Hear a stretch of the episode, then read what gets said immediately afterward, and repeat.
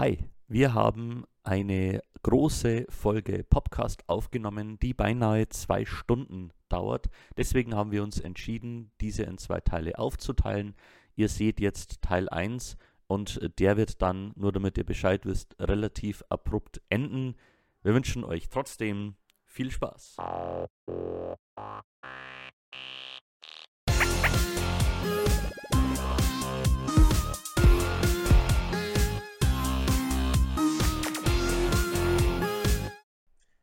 Hallo und herzlich willkommen zum 24. Podcast der Popcorn Guys.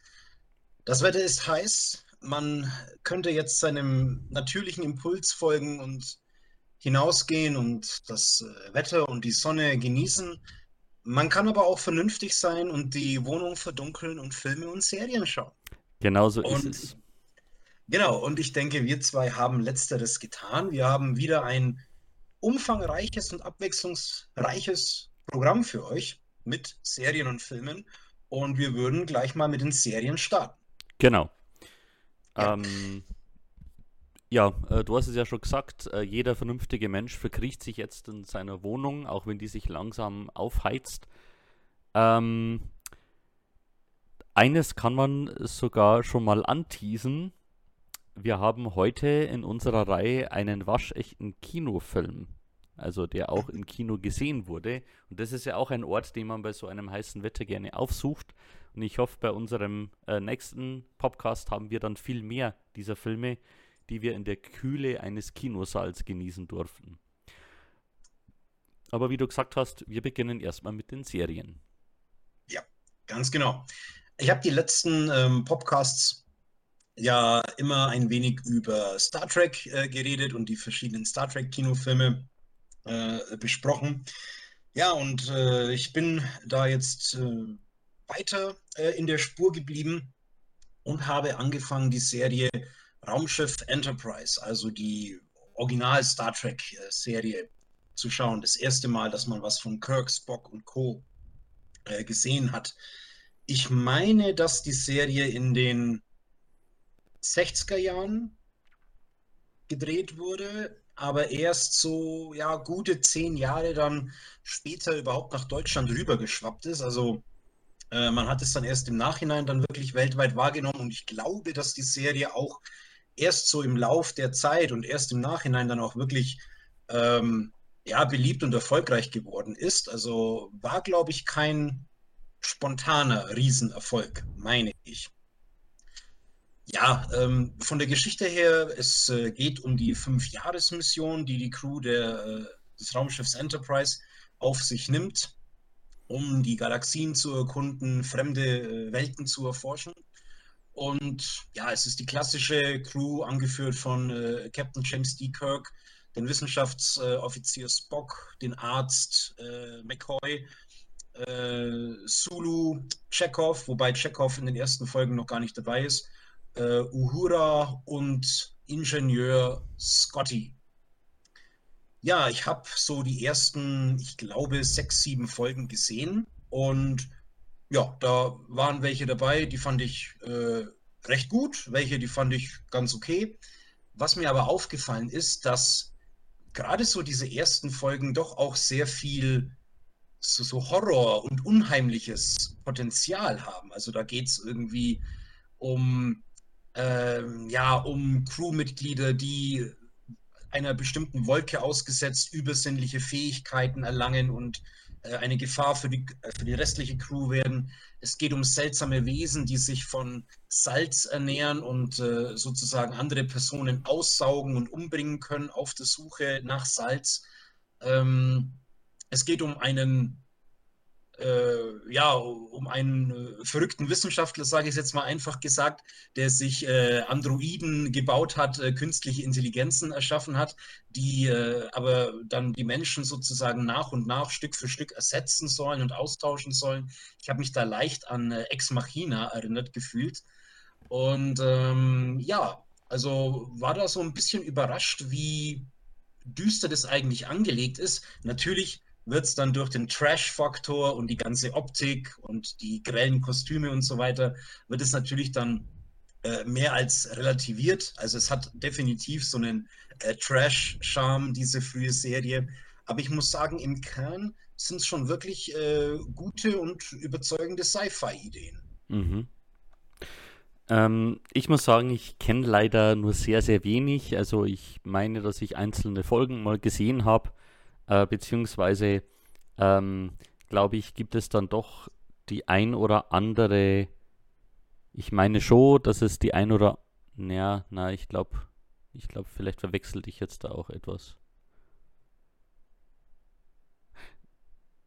Naja, ist ja auch egal. Ich kenne die ein oder andere Folge, äh, weiß natürlich um den Kultstatus, aber bin da auch einfach zu wenig bewandert, um da ein Urteil bilden zu können.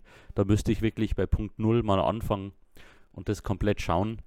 Äh, wobei ich jetzt momentan immer noch dabei bin, äh, The Next Generation zu Ende zu schauen, dass ich das auch mal nochmal komplett gesehen habe.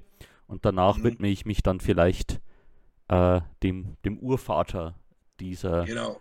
dieses Universums. Ja, Next Generation ist auch noch auf meinem Plan. Mich würde es jetzt aber mal interessieren, das wollte ich dich schon länger mal fragen, wenn du so die Originalcrew äh, dir vor Augen führst, hast du da irgendwie so einen Liebling? Hm. Also von dem, was ich kenne, habe ich immer das Gefühl gehabt, äh, dass mir Pille immer sehr sympathisch war. Also ein interessanter, cooler Charakter irgendwie. Aber ich, wie gesagt, ich kenne auch einfach nicht so viel. Äh, Dr. McCoy ist mein Lieblings-Star Trek-Charakter. der grumpy Schiffsarzt, äh, der von dem äh, logischen Vulkanier Spock in den Wahnsinn getrieben wird äh, finde ich eine sehr coole Figur. Mhm. Wobei es da auch diese Kombination für mich macht aus Spock, McCoy und Kirk. Und äh, Spock und McCoy quasi so, so, die, äh, so, so die Gegenparts sind in der Beratung, in der Einwirkung mhm. auf äh, den Captain. Und äh, das finde ich so zu dritt eine schöne Dynamik, was es da so gibt. Ja, also ja die Dynamik einer, einer Brückencrew ist es ist wahrscheinlich auch das, was Star Trek einfach ausmachen muss. Äh, das ist bei Next Generation genauso. Du hast da einzelne Charaktere, die für sich gesehen super interessant sind, aber letztlich macht es eben die Dynamik untereinander, wie die sich ergänzen, wie die auch aufeinander prallen. Ähm, das macht es wahrscheinlich dann so diesen, äh, diesen speziellen Charme aus. War denn die Serie, die du gesehen hast, auch charmant? Ja, wobei ich sagen muss, dass ich noch nicht fertig bin damit. Äh, wir machen weiter mhm. mit der norwegischen Netflix-Serie Ragnarök. Ähm, da ist vor kurzem die zweite Staffel angelaufen. Ich weiß nicht, ob du die erste gesehen hast. Hm. Ich habe da noch gar nichts gesehen. Okay. Ähm, um ja so das grundsätzliche Szenario ein bisschen ein bisschen zu verdeutlichen. Äh, wir ja, begleiten eine Gruppe vor allem von Schülern in der Kleinstadt Edda.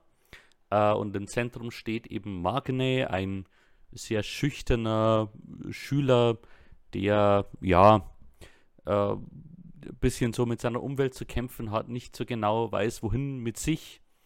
Ähm, und äh, der lernt äh, eine Mitschülerin kennen, Isolde, und äh, gemeinsam ja, bemerken sie, äh, dass scheinbar in der Umwelt um, um Edda irgendetwas nicht stimmt. Und äh, so nach und nach äh, kommen sie drauf, dass der Großkonzern, der da ein großes, ja, ein industrielles Werk hat, Utool Industries, der auch geführt wird von der sehr mächtigen Utool-Familie, die quasi ja so, so diese heimlichen Machthaber in, in Edda sind, ähm, ja, der scheint da wohl dafür verantwortlich zu sein und nach und nach äh, erfahren sie da mehr. Also da spielt stark so dieser Umweltaspekt äh, eine Rolle.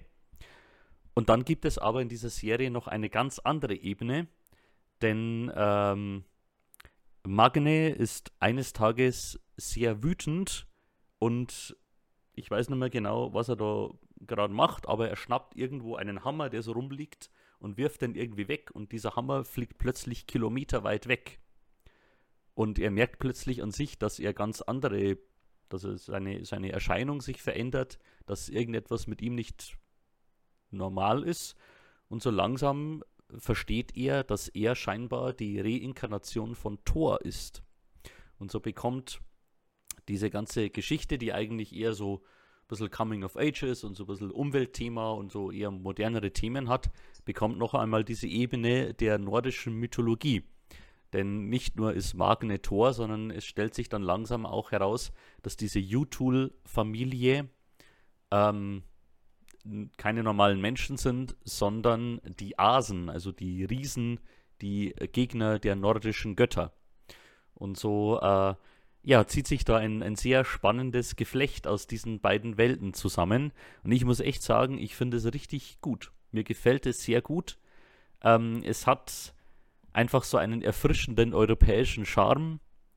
Ähm, ich finde es irgendwie auch mutig, dass man Magne äh, diesen Typen so in die Hauptrolle stellt, weil man könnte nüchtern betrachtet sagen, dass er eigentlich kein, keine interessante Hauptfigur ist. Also der Schauspieler, ähm, der spielt es sehr bedeckt, sehr zurückhaltend, ähm, der zeigt irgendwie kaum Regungen, wobei man sagen kann, das passt vielleicht auch so zu dieser Figur des Thor, ähm, dass der relativ emotionslos vielleicht auch handelt, sondern ja, so sein, äh, seine Aufgabe nachgeht.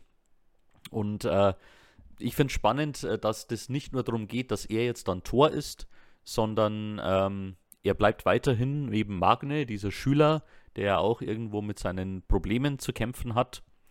Ähm, und diese beiden Ebenen, die da so ineinander greifen, finde ich total interessant. Also man muss bei dieser gegnerischen, bei dieser Familie der U-Tools äh, da gibt es eben die beiden Erwachsenen und eben auch zwei Kinder, die so im, im Alter von, von Magne und seinen Freunden sind. Also das spielt auch äh, auf einer anderen Ebene nochmal. Ähm, jetzt in der zweiten Staffel, da spielt äh, Magnes Bruder eine größere Rolle. Man kann sich mhm. wahrscheinlich denken, äh, wenn Magne Tor ist, dann äh, wird sein Bruder eine andere Rolle einnehmen. Das finde ich auch total, da gibt es auch total spannende Aspekte, die da mitfließen. Äh, und mir gefällt es richtig gut. Und ich bin sehr froh, da möchte ich einen, einen Punkt machen, ähm, dass es, also nordische Mythologie ist, ist gerade vor allem, glaube ich, durch Marvel und Avengers irgendwo vertreten. Äh, ich bin sehr froh, dass es hier eine Alternative gibt, die in meinen Augen echt spannend und ganz anders ist. Ja, äh, wo du so gesagt hast, äh, Vermischung von modernen Themen oder allgemein der, der Moderne mit Mythologie war meine erste äh, äh, Schüttelfrost äh, erzeugende äh, Assoziation Percy Jackson und äh, die Götter des Olymp oder wie das hieß. Okay. Ähm, aber es scheint ja hier dann doch äh, irgendwie ein gelungener Mix zu sein. Ja, also zu Percy Jackson kann ich jetzt nichts sagen.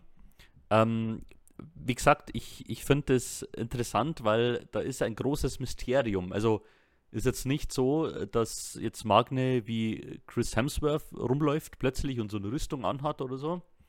Äh, und eben auch diese, diese Asen, äh, die geben sich als ganz normale Menschen, aber es kommt dann, dann doch vereinzelt zu Kämpfen, die mhm. teilweise auch mit diesen klassischen Waffen gefochten werden, weil das, also sie sagen, das sind die alten Waffen und nur die sind quasi wirksam gegen Götter oder, oder Asen. Ähm, und Magne, der versucht dann eben auch Mjölnir, diesen, diesen Hammer irgendwie zu bekommen und zu schmieden. Und äh, also man versucht da einzusteigen, aber gleichzeitig bleibt es immer verhaftet in dieser modernen Welt, in der die anderen Menschen ja doch so ihren äh, weiteren Problemen nachgehen. Und das finde ich echt, echt gut. Manche sagen, das wird alles etwas sehr langsam erzählt, aber ich finde das Tempo eigentlich ganz gut. Man lässt sich Zeit. Allzu umfangreich ist das Ganze nämlich eh nicht, denn jede Staffel hat nur sechs Folgen. Also das ist eh äh, ziemlich überschaubar.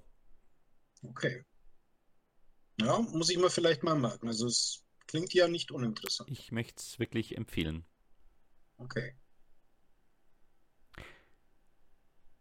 Ja, äh, ich darf nun den Seriensektor verlassen und einsteigen in eine lange Reihe von Filmen. Und äh, den Anfang macht diesmal ein Film, den ich ja so in meiner Jugend öfter mal gesehen habe, den damals auch richtig cool fand. Und nach langer Zeit habe ich ihn wieder gesehen und muss sagen, der ist immer noch ziemlich unterhaltsam. Äh, die Rede ist von Verrückt nach Mary. Ähm, der Film beginnt mit einer längeren Sequenz aus äh, der Jugend, äh, also aus von Teenagern, so in den 80er Jahren. Und wir sehen da einen jungen Ben Stiller, der ja ziemlich schüchtern ist und nicht recht, äh, ja, also äh, mit Mädchen nicht so umgehen kann. Aber ähm, da ist eben äh, der, mir ist gerade der Name dieser Schauspielerin entfallen. Ähm, ja, die Mary eben ja. äh, spielt. Ähm, äh, erzähl, oh erzähl, mal weiter. Ja, erzähl ja, mal weiter. Okay. Ähm, also er, er traut sich, äh, sie anzusprechen und mhm. sie fragt ihn tatsächlich, ob sie gemeinsam zum Abschlussball gehen. Aber bevor es dazu kommt, passiert ihm etwas extrem Peinliches. Ähm, und äh, daraufhin verkriecht er sich und äh, ja, hat eigentlich Angst davor, ihr jemals wieder unter die Augen zu kommen. Viele Jahre später mhm. aber ist er ähm, ja erwachsen, einigermaßen erfolgreich und ähm, ja, fragt sich so, ja, oder ist auf der Suche nach der großen Liebe seines Lebens und er denkt immer wieder an Mary und beschließt, sie ausfindig zu machen, indem er einen Privatdetektiv anheuert, der sie mhm ja, äh, äh, ja suchen soll und, und ausfindig machen soll. Also er weiß, dass sie in Miami lebt und äh, der soll sie ihm ein bisschen ausspionieren, damit er Kontakt aufnehmen äh, kann zu ihr. Dieser Privatdetektiv macht sich auf den Weg äh, zu Mary und stellt fest, Holla die Waldfee, das ist ja eine sehr interessante Frau, äh, verliebt sich in diese Frau und beschließt, äh, Ben Stiller zu sagen, äh, nee, die wiegt äh, 250 Kilo und hat acht Kinder und äh, lass die Finger von der, ähm, um sich dann eben selbst an sie ranzuschmeißen. Und so beginnt dann ein mhm. kleines Dreieck, also ähm, ja, unser Held äh, nimmt dann trotzdem Kontakt zu ihr auf und äh, sie muss sich dann quasi entscheiden und so entspinnt dann eine, eine sehr interessante und wirklich witzige äh, ja, Liebeskomödie. Äh, ja, die Dame hieß Cam oder heißt Cameron Diaz. Cameron Diaz natürlich. Tut mir Cameron leid, das Diaz. hätte ich jetzt wissen müssen, aber ja, ja. das ist Cameron Diaz, ähm, die ja sich hier entscheiden muss zwischen mehreren äh, Bewerbern. Ähm, mhm. Ja, ich muss sagen, äh, ich habe ich hab den Film wieder genossen. Also da gab es wirklich ein paar Szenen, an die konnte ich mich auch noch gut erinnern, wo die sich wirklich eingebrannt haben. Ähm, wo ich einfach gemerkt habe, okay, äh, das sind auch irgendwie wirklich witzige Szenen für die, für die Ewigkeit. Aber auch darüber hinaus kann man den immer noch sehen und ist immer noch ein, ein glaube ich, äh, wirklich unterhaltsamer, unterhaltsamer, guter Film. Ja, also ich habe den auch in der Jugendzeit gesehen, habe den als sehr positiv abgespeichert. Aber ja, es ist natürlich jetzt schon lange her dass ich den gesehen habe. Das könnten bestimmt 15 Jahre sein oder so. Ja. Ähm, aber ja, ähm, du ermutigst mich, ähm, das vielleicht mal zu wagen, den wieder anzuschauen. Also gibt einen unterhaltsamen äh, Abend und ich muss einfach sagen, also das habe ich nie vergessen und ich habe wieder wirklich lang äh, la laut äh, gelacht, als ähm, der Privatdetektiv, das ist Matt Dillon, als der eben versucht, äh, sich bei, bei Mary äh, einzuschleimen. Ähm, und äh, er sediert den Hund ihrer Vermieterin, weil sie sagt quasi, der Hund, der ähm, springt quasi drauf an, ob da einer äh, reinen Herzens ist oder ein Bösewicht. Und er sediert den, damit er, damit der halt ganz ruhig ist, aber irgendwann klappt der Hund weg und er versucht ihn wieder zu beleben. Äh, das ist sehr, sehr unterhaltsam. Ich erinnere mich da, äh, das möchte ich jetzt nicht groß spoilern, also ich deute jetzt mal an. Ich erinnere mich da an eine Szene, äh, wo sich Ben Stiller schmerzhaft etwas einklemmt. Genau. Genau. Das ist so meine größte Erinnerung noch und mhm. ja, ich habe damals sehr gelacht. Wer weiß, vielleicht würde ich sogar jetzt auch eher an anderen Stellen mehr lachen wie als Jugendlicher. Das ja. könnte durchaus sein. Äh, ja, aber ist mal wieder vorgemerkt. Mhm. Ja, ein Film, bei dem ich nicht so viel gelacht habe, leider, ist Going in Style. Äh, der, mhm. glaube ich, aktuellste Film von Zach Braff, der eine Gruppe mhm. älterer Herren begleitet, die allesamt ähm, ja in Geldnot sind, die nicht wirklich äh, ja, abgesichert sind und äh, Geldsorgen haben. Im Zentrum steht Michael Caine, der zu Beginn des Films einen Banküberfall miterlebt, während er in der Bank ist und, und verkündet bekommt, ähm, dass er ja, seine Raten nicht zahlen kann und äh, ziemlich in der Klemme ist. Und er sieht da eben diesen Banküberfall, erlebt es mit und merkt so für sich selbst, ey, irgendwie ähm, scheint es ja gut geklappt zu haben, dieser Banküberfall. Und er überzeugt seine Freunde Morgan Freeman und Alan Arkin, sich ihm doch anzuschließen und gemeinsam ihre eigene Bank auszurauben, denn die Schweine haben ihnen alles weggenommen und so mhm. äh, können sie sich dann doch äh, selbst äh, ja absichern. Und naja, was daraus geworden ist, ist eine leider sehr gewöhnliche, unspektakuläre Komödie. Also, man kann den Film nicht viel vorwerfen, er ist aber auch nicht sonderlich, ja, also man, man wird sich nicht an viel erinnern, äh, prognostiziere ich mal. Ähm, es ist eine sehr gewöhnliche Komödie über so ältere Herrschaften, die noch mehr aufdrehen. Aber allzu große Fallhöhe oder Tiefe hat er dann leider auch nicht. Ja. Ja, so von der Sorte, wie du jetzt sagst, ältere Herren drehen nochmal auf, gibt es gefühlt jetzt schon einige, mhm. ähm, auch gerade für die letzten Jahre. Kann ja, denke ich, auch durchaus gut werden. Also so von der, von der Beschreibung, von der Handlung her, könnte ich mir das schon witzig vorstellen, auch mit dem Cast. Ja. Ist ja dann durchaus auch ein interessanter und guter Cast. Aber ja, dann scheitert es wohl irgendwie an der Machart, am Drehbuch, an den Dialogen. Ja, ja und ich muss leider sagen, also ich schätze Zach Braff äh, als Schauspieler. Ich habe, also Scrubs ist eine meiner Lieblingsserien. Und ich muss sagen, seinen ersten Film Garden State finde ich wahnsinnig toll, den mag ich sehr gern. Aber leider habe ich mir da ein bisschen mehr erhofft von ihm. Also auch was seine anderen Filme angeht, die haben da leider irgendwie nicht so diesen Zauber inne. Und auch, mhm. also Going in Style, der wirkt wirklich wie so, eher wie so Auftragsarbeit. Da hätte ich eigentlich gehofft, dass da, dass er doch so irgendwie so seinen eigenen Stil ein bisschen durchzieht. Ähm, hm. Ich weiß, dass er äh, kürzlich eine Folge einer Serie äh, inszeniert hat ähm, die jetzt auf Amazon verfügbar ist. Und damn, ich weiß nicht mehr, wie die heißt. Ich habe einen Zach Braff auch neulich erst in irgendeinem Trailer gesehen. Ja, also es, es, es, kommt auch ein neuer Film mit ihm, ja. Da kommt das auch ist was. wieder was anderes. Ja, da kommt, okay. das ist was anderes. Also er hat, er hat da irgendwo Regie geführt.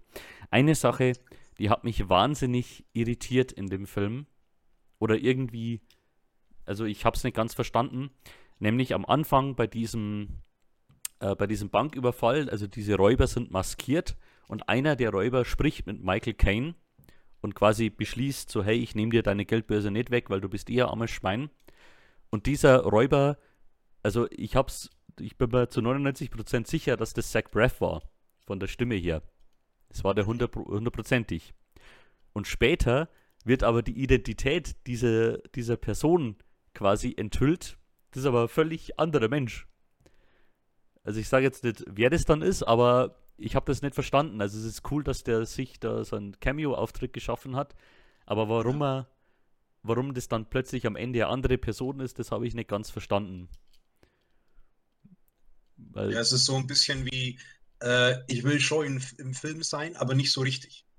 Naja, also dann, dann kann ich heute halt dieses, diesen Cameo-Auftritt nicht machen wenn das dann schwer, ja. also wenn, wenn die Identität nie, äh, nie enthüllt worden wäre von diesem Bankräuber, dann wäre es ja cool, weil dann wüsste man halt, ja. an der Stimme wird man erkennen, aber so ja. macht es irgendwie keinen Sinn. Aber naja, Going in Style, ein solider Film, aber halt leider echt nichts Besonderes. Okay. Äh, ich bin schon wieder dran. Ich habe sehr viel gesehen. Äh, der nächste Film, ja. äh, den ich euch vorstellen kann, heißt The Battle of the Sexes und behandelt eine wahre Geschichte, äh, eine Geschichte der Emanzipation und Gleichberechtigung. Wir begleiten nämlich äh, Tennisspielerinnen und Tennisspieler. Eine Tennisspielerin, die sehr erfolgreich ist, ähm, wird dargestellt von Emma Stone und äh, sie äh, ja, gewinnt ein Turnier und mahnt an bei diesem, bei dieser Tennisvereinigung, also die, so diese große, weiß ich nicht, die große Tennisliga, zu der die alle gehören. Äh, Wimbledon, sowas, so ein Turnier? Nein, nein, das ist so? ein Turnier, aber so diese, diese Li also diese, diese Vereinigung, wo die alle dazugehören. Ähm, okay. Da mahnt sie eben an, dass äh, weibliche äh, Tennisspieler äh, dass die wesentlich, wesentlich weniger Preisgeld bekommen als die männlichen. Und äh, die sagen dann so, ja, naja, Männer ziehen halt mehr, Frauen, also ziehen halt mehr äh, äh Aufmerksamkeit auf sich und das und äh, Frauen, das interessiert jetzt keine so. Und deshalb beschließen einige Tennisspielerinnen, eine eigene Liga zu gründen und da eine Konkurrenz aufzumachen. Und das machen sie zum einen, äh, ja, gewinnen dadurch auch Aufmerksamkeit und, und gehen da wirklich auch ein bisschen Risiko ein, aber sie sind einigermaßen erfolgreich.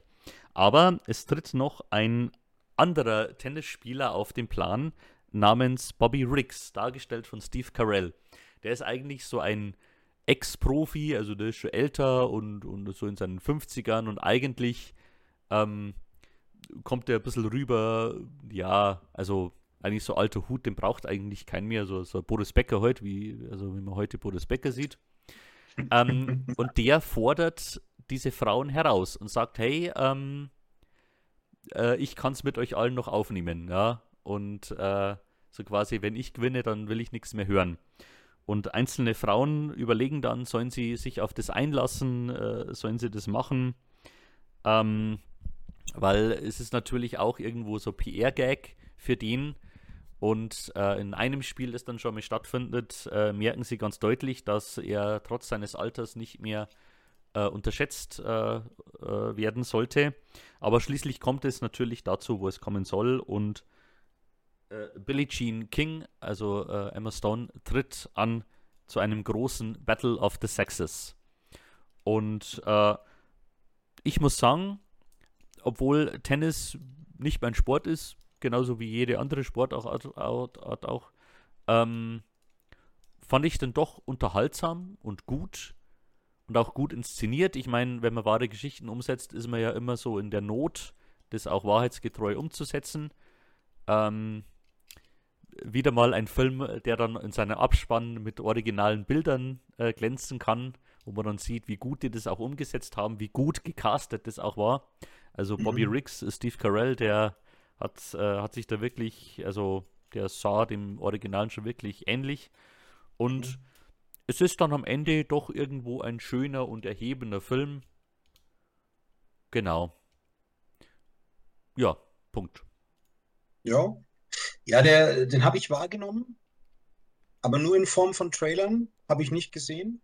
Aber klingt so, als könnte man ihn durchaus anschauen.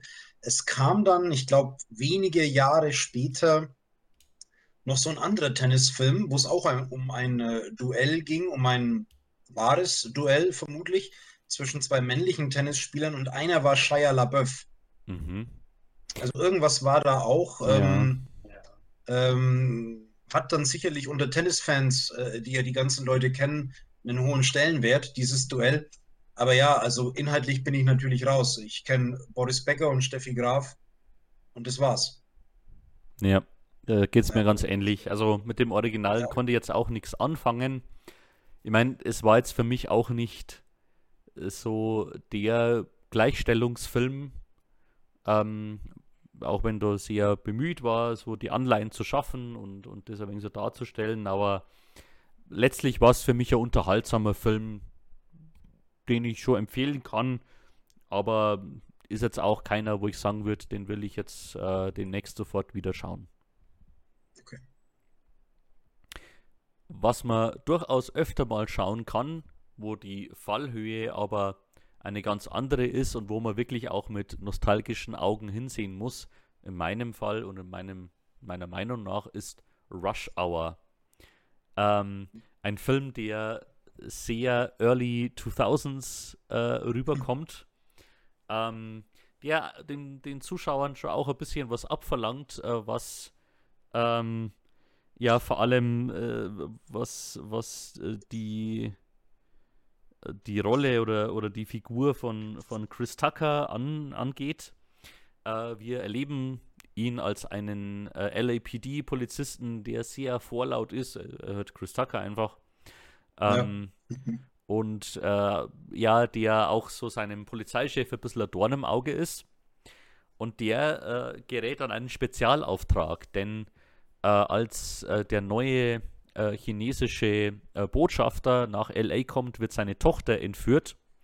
Und, ähm, und äh, der vertraut zwar den örtlichen Behörden, aber er sagt, er will auch einen eigenen äh, Mann, dem er äh, alles anvertraut. Also er will den auf den Fall ansetzen, nämlich Jackie Chan. Und der wird eben nach LA geholt und äh, das FBI, das sich eigentlich um den Fall äh, kümmert, sagt, wir können jetzt hier eigentlich keinen Fremden brauchen, der soll jetzt irgendwie beschäftigt werden. Hey, LAPD, schickt uns mal euren größten Trottel her, der soll sich jetzt mit dem äh, die Stadt anschauen. Und so müssen sich Chris Tucker und Jackie Chan äh, irgendwie anfreunden und äh, gemeinsam durch LA tigern. Äh, die sehen es natürlich überhaupt nicht ein, dass sie Däumchen drehen, sondern sie setzen sich an den Fall und äh, erleben ja so ihre Abenteuer. Und äh, ich glaube, es gibt ja drei äh, Filme aus dieser Reihe. Ähm, die anderen beiden habe ich jetzt gar nicht so präsent, aber vom ersten her muss ich sagen, der hat eine gute Mischung. Also so dieser chaotische Chris Tucker, der die ganze Zeit rumschreit und so auf den äh, großen Polizisten macht. Jackie Chan, der sehr fokussiert ist, aber natürlich auch die ganze Zeit rumkämpft und rumspringt und so seine Jackie Chan-Dinge macht. Äh, das ist eine gute Dynamik, die irgendwie gut zusammenpasst und unterhaltsame Polizeikomödie bietet. Okay. Ist muss ich leider gestehen, muss ich leider gestehen, habe ich noch nie gesehen. Echt? Okay. Aha. Noch nie. Ähm, und das ist so, würde, ja, es ist schon ähnliches Fahrwasser. Ich habe auch noch nie Bad Boys gesehen. Ja, wobei ja. ich persönlich sagen müsste, also Bad Boys ist nicht stark in meiner Gunst. Kann man schon mal schauen, ja. Aber ich habe den nicht in so guter Erinnerung wie Rush Hour. Vielleicht tue ich dem auch Unrecht, müsste ich mal wieder schauen. Okay. Aber äh, Rush Hour wird mir persönlich mehr Spaß machen, einfach wegen Jackie Chan. Ja, von dem kenne ich leider auch nicht so viel. Ähm, habe natürlich auch logischerweise saumäßig viel so Asia Kung-Fu-Kampffilme irgendwie gemacht, schätze ich mal, mhm. wo ich gar nicht so viel kenne. Äh, ich kenne so, ich glaube, zwei oder drei irgendwie mit Bruce Lee. Mhm. Ähm, ja, aber müsste ich äh, auf jeden Fall mal irgendwie äh, mal reingucken in Rush Hour. Sagt also, mir noch gar nichts. Also für Jackie Chan, ähm, ich glaube, da muss man auf jeden Fall wissen, der ist eher abgewichen von diesen klassischen Kampfkunstfilmen und und also der hat ja auch ganz viel ähm, dann auch in, in den USA produziert und bei dem stand auf jeden Fall auch immer die Comedy im Vordergrund. Also der ja. hat immer versucht, das auch wirklich witzig als darzustellen und, und so mit diesen ganzen Stunts ähm, war schon wirklich für ihn wichtig, dass das äh, ja alles eher lockerer und witziger ist. Okay. Ja, ziemlich locker, ziemlich witzig ist auch mein Film, den ich nun vorstellen möchte. Attack the Block ist eine Science-Fiction-Komödie aus dem Jahr 2011 mit ähm, John Boyega, den mhm. wir kennen könnten als äh, Finn, den Stormtrooper aus den äh, neuesten Star Wars-Filmen.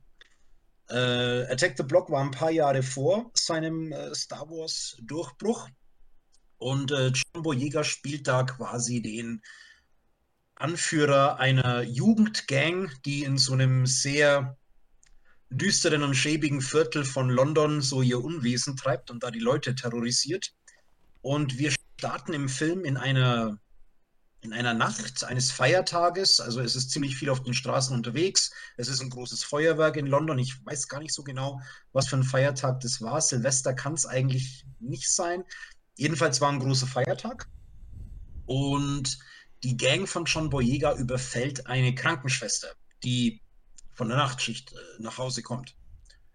Und ja, während dieses Überfalls kommt ein Objekt vom Himmel und es entpuppt sich als eine Art UFO und es ist ein Alien in diesem Objekt. Ein einigermaßen kleines Alien und äh, der Jugendgang gelingt es, äh, das Alien zu überwältigen. Sie sind dann auch mächtig stolz auf ihren Sieg äh, gegen dieses Wesen und äh, präsentieren das dann da auch so ein bisschen äh, bei ihren Freunden und bei den äh, Drogendealern, die da ähm, äh, auch so eine Rolle spielen. Äh, Nick Frost äh, muss hier als Nebencharakter zu nennen sein, der da mitspielt. Ja, aber das Ganze zieht Konsequenzen nach sich, weil es bleibt nämlich nicht das einzige Alien, was in dieser Nacht landet. Es kommt zu einer ja, regelrechten Invasion und die Aliens, die kommen, scheinen es auf diese Jugendgang abgesehen zu haben. Mhm. Ja, es ist ähm, ein recht ordentlicher Film, würde ich sagen. Also jetzt sicher kein Meilenstein äh, des Science-Fiction-Films, des Science-Fiction-Komödienfilms, aber den kann man schon gerne gucken. Hat ein paar solide Gags, hat äh, ganz skurrile und auch äh, sympathisch werdende Charaktere auch. Ähm, ist auch hier und da einigermaßen heftig. Mhm. Also alles in allem würde ich sagen, äh, ein, ein Top-Sonntagnachmittagsfilm. Äh, okay. Ja. Ähm, ich kenne den Film vom Namen her. Ich wusste auch, dass hier Nick Frost äh, mitspielt. Das war mir irgendwie geläufig, aber mehr habe ich eben, kann ich nicht dazu sagen. Klingt aber durchaus nach einem Film, der mir Spaß machen könnte. Ja, doch. Nicht allzu viel erwarten, aber mh, Unterhaltung dürfte gegeben sein. Mhm. Gut. Ja. Allzu viel erwarten sollte man auch nicht von dem nächsten Film, der ebenfalls im Science-Fiction-Genre beheimatet ist, der aber trotzdem so seine, seine Vorzüge hat. Also ich will ihn auch nicht ganz abschreiben. Ich spreche von Hotel Artemis, einem Film von 2018, der in einer ja, sehr dystopischen Zukunft äh, spielt. Ähm, die Welt, ja, also es hat ein bisschen so äh, Blade Runner-eske Anleihen. Ähm, es wirkt alles sehr kontrolliert. Ähm, es gibt in, in diesem Los Angeles im Jahre 2028 äh, ein Hotel, das Hotel Artemis, das sich aber scheinbar von dieser Welt abschirmen kann, die außenrum äh, läuft. Also ähm, so der Rahmen, das wird dann immer wieder so durch Fernsehausschnitte, die so dazwischen gezeigt werden, deutlich. Äh, die Stadt ist sehr im Aufruhr. Äh, da ist so diese äh, Wasserwerksgesellschaft, die scheinbar das Trinkwasser abgesperrt hat und es kommt zu vielen Ausschreitungen und es schiebt sich quasi so eine Welle von Protesten durch die Stadt. Und dieses Hotel Artemis schirmt sich nach außen gut ab, denn dieses Hotel gilt als ähm, Unterschlupfort für Kriminelle. Es ist eigentlich eher ein Krankenhaus, in dem Kriminelle untertauchen können, verarztet werden und dort eben in Sicherheit sind, wenn sie irgendwo auf der Flucht sind. Und äh, geleitet wird es vor allem von einer ja, äh, Krankenschwester, die wird einfach nur The Nurse genannt, dargestellt von Jodie Foster, äh, die eben sehr vorsichtig äh, vorgeht. Also sie hat da so einen so einen Sidekick, äh, Dave Bautista, der so als Schrank dafür sorgt, dass hier alles äh, seine rechte Ordnung hat und nur die Leute reinkommen, die auch reinkommen sollen. Ähm, und äh, es gibt eben einige Leute, die gerade in dem Hotel untergestiegen sind. Und da taucht an der Pforte plötzlich eine Polizistin auf, die scheinbar die Nurse kennt und um Einlass bittet. Und die ja, muss sich überwinden, aber holt sie herein und äh, nimmt das Risiko auf sich, dass sie eine Polizistin in diesem Hotel aufgenommen hat. Noch dazu, als sich dann kurz äh, danach ankündigt, dass der große, der größte Gangsterboss der Stadt, äh, der Stadt auf dem Weg ins Hotel ist. Ja, und so ist die Ausgangslage für ein, ja, man kann schon fast sagen, ein bisschen Kammerspielartig, weil sich eben alles innerhalb dieses Hotels abspielt. Ein ambitioniertes Projekt, das leider krankt an einem recht flachen Drehbuch, das sich nicht recht sicher ist, was es mit seinen Figuren anfangen soll. Also da hat man eben eigentlich doch interessante Figuren, die dann irgendwie nicht ganz ausgespielt werden, die irgendwo sehr oberflächlich bleiben. Ähm, du hast da einen, einen Charlie Day, äh, der eigentlich nur nervt, der eigentlich nichts Besonderes macht, nur die ganze blöde Sprüche äh, abgibt. Ähm, einen, einen Sterling Brown, der ja irgendwie auch ein bisschen Art Hauptfigur mimt, aber eigentlich auch nichts Besonderes macht.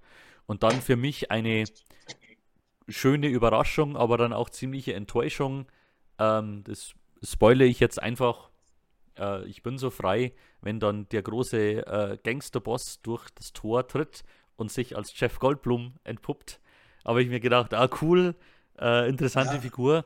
Aber leider macht ja. der Film nur sehr wenig draus. Ähm, das fand ich sehr schade. Also der hat, der hat gute Anleihen, der hat gute Punkte und ist irgendwo auch ein solider Science-Fiction-Film, aber mir hat da eindeutig was gefehlt. Andere sehen das vielleicht anders und äh, sehen da einen guten, äh, stimmigen und, und düsteren äh, Sci-Fi-Thriller drin. Mich interessiert jetzt, ob dieses Hotel, was ja Artemis heißt, irgendwas mit der griechischen Göttin der Jagd und des Waldes zu tun hat. Hm. Oder ob der Name einfach ähm, völlig äh, zusammenhanglos es, es, genommen wurde. Es könnte sein, dass das vorkommt im Film, aber ich weiß es nicht mehr. Muss ich okay. jetzt ehrlich, ehrlich zugeben.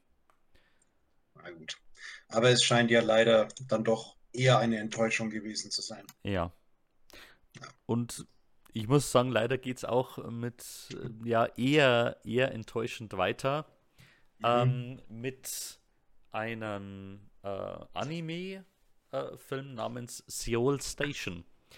Dieser Film ist im Grunde der Vorgänger äh, von Train to Busan, nämlich vom äh, selben Regisseur und äh, zeigt ja im Grunde äh, den Anfang dieser Zombie-Apokalypse, die wir in Train to Busan in ihrer vollen, äh, in ihrer vollen äh, Blüte erleben. Seoul Station. Das heißt, es, das heißt, es gibt, äh, sorry für die Unterbrechung, ja. aber das heißt, es gibt aus diesem Kosmos jetzt im Prinzip drei, drei Filme. So ist es. Das wusste ich nicht. Ja. Äh, man okay. könnte sagen, das ist hier so die Train to Busan Trilogie. Ähm, wobei eben genau dieser in meinen Augen, wobei äh, ich habe Pen Peninsula noch gar nicht gesehen, aber das weiß ich von dir, dass jetzt der auch nicht so äh, der große, ja. der, das große Ding ist. Darum gehe ich davon aus, dass Trent to Busan auf jeden Fall der beste ist. Seoul Station ähm, ja, spielt eben vor allem in Seoul an diesem Bahnhof, wo diese Seuche langsam ihren Anfang nimmt, insbesondere unter den Obdachlosen. Und wir begleiten da eine junge Frau, die ja, die sich auch in einer sehr prekären Situation befindet, die sich äh, teils prostituiert hat, ähm, aber da eben auch wieder auf der Straße landet und da hineingezogen wird in diese ganze, in diese ganze Geschichte. Äh, und man merkt so, der Film versucht ein bisschen, oder nicht, nicht nur ein bisschen, äh, sehr äh, äh, Holzhammermäßig ähm, eben genau dieses Thema reinzubringen, wie mit, mit, Menschen am Rand der Gesellschaft umgegangen wird, mit den Obdachlosen. Also unter denen breitet sich eben das Zombie-Virus als erstes aus. Und äh, für viele Außenstehende ist das erste Mal so, diese Penner hier von der Straße, geht's weg von uns. Äh, was ist denn los mit euch? Und hier die Obdachlosen drehen alle durch. Es ist halt leider wenig subtil. Ähm, das ist dann, fand ich dann eher störend. Also ich finde es grundsätzlich gut, das Thema auf diese Art und Weise zu beleuchten, aber ich fand es dann einfach ein bisschen zu platt. Letzten Endes ist aber doch ein guter, interessanter Anime draus geworden Und wenn man sich so fürs Zombie-Genre interessiert und eben auch für Train to Busan, dann kann man sich den auf jeden Fall mal anschauen. Also es ist ein Animationsfilm, der aber dann auch einige Zeit nach äh, Train to Busan rauskam. Ähm, oh, da muss Oder ich jetzt, im Vorfeld. da Das müsste ich jetzt nicht. Mhm. nachschauen. Ich glaube, ich glaube, der ist von 2016. Und, Moment. Ja, so um den Dreh rum. Äh, ich schaue jetzt mal nach mit äh, to Busan.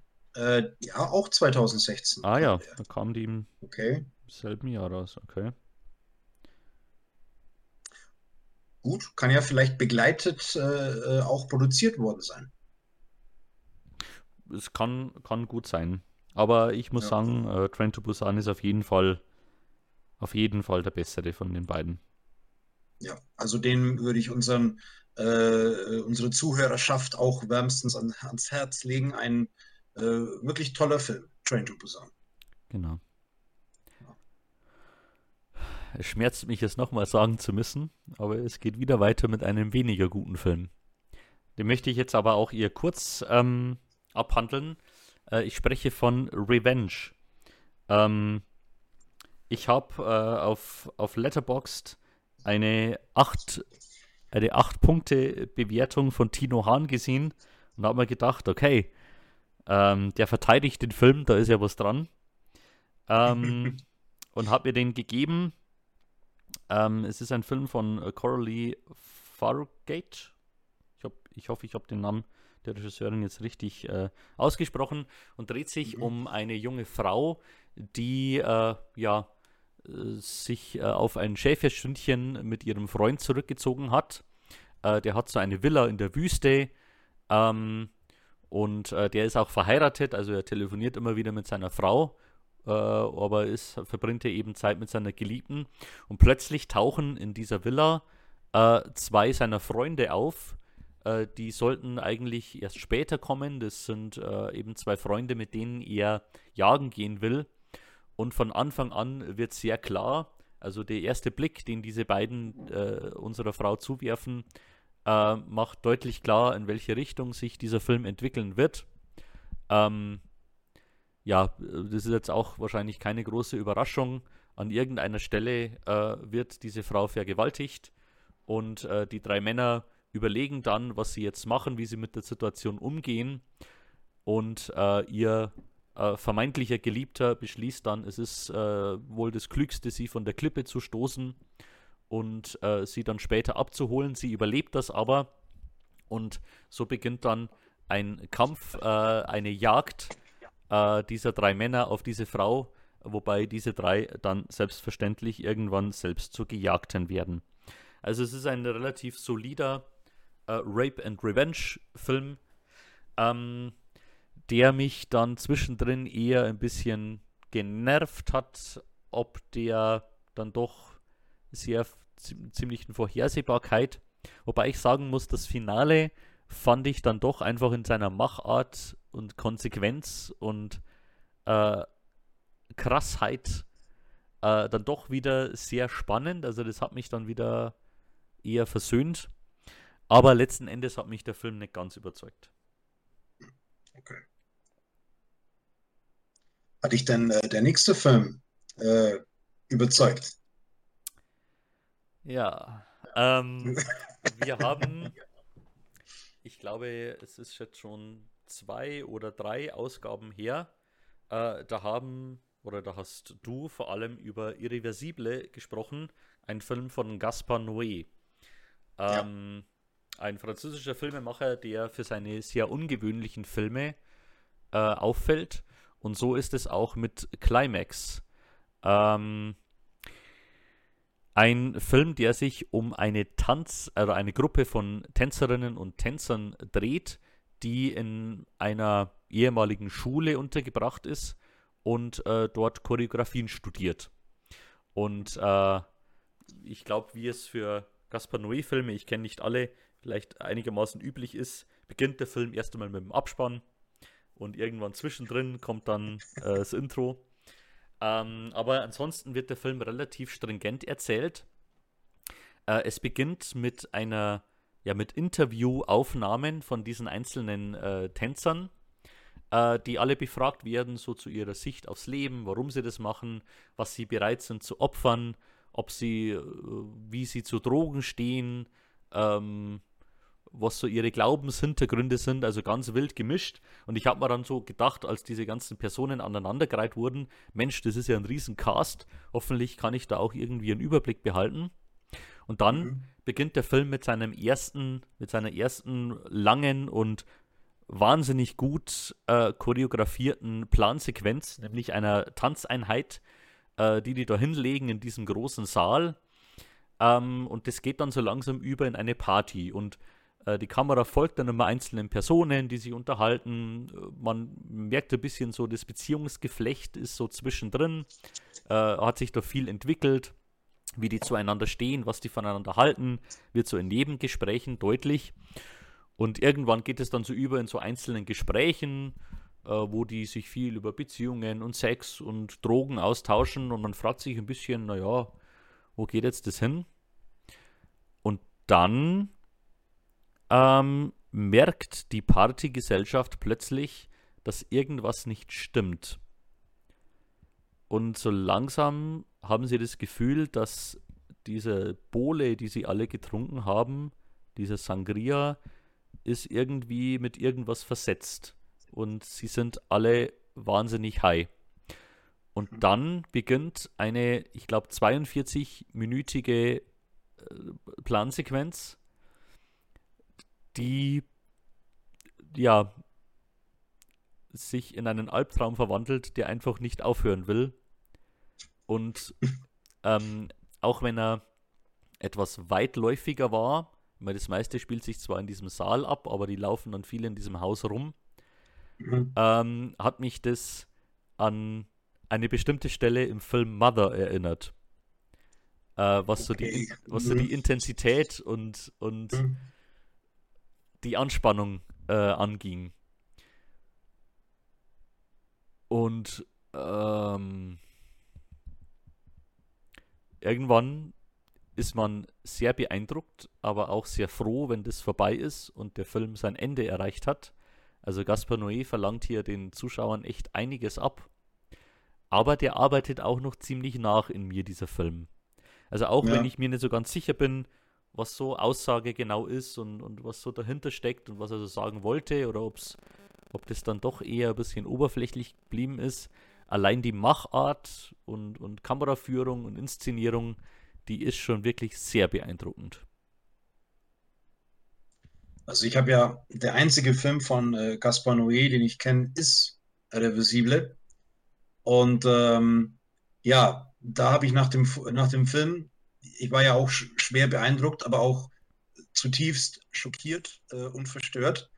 Und ich weiß, dass ich Irreversible nochmal sehen möchte irgendwann, aber ich weiß auch, dass ich da bis dahin Kraft tanken muss. Mhm. Und von daher könnte ich jetzt gar nicht so genau sagen. Also ich, ich kann nach Irreversible jetzt nicht eindeutig sagen, oh, ich will jetzt alle Gaspar Noé-Filme irgendwie am Stück durchschauen. Ja. Ich bin mir nämlich nicht sicher, ob ich das überstehen würde, wenn, ja. wenn das so wenn er so viel in der Art auch immer so viel abverlangt von dem Zuschauer. Also man verdreht, glaube ich, im Jahr nur wenige solche Filme. ja, das, das denke ich ja. Also ähm, ich, ich weiß jetzt auch nicht genau, ob und wann ich den Film wieder sehen will. Mhm. Äh, wie gesagt, es hat mich einiges sehr beeindruckt, aber es war schon auch echt sehr anstrengend und mit Irreversible bin ich mir immer, immer noch unsicher, ob ich den Film jemals nochmal sehen will. Ja, das äh, kann ich verstehen.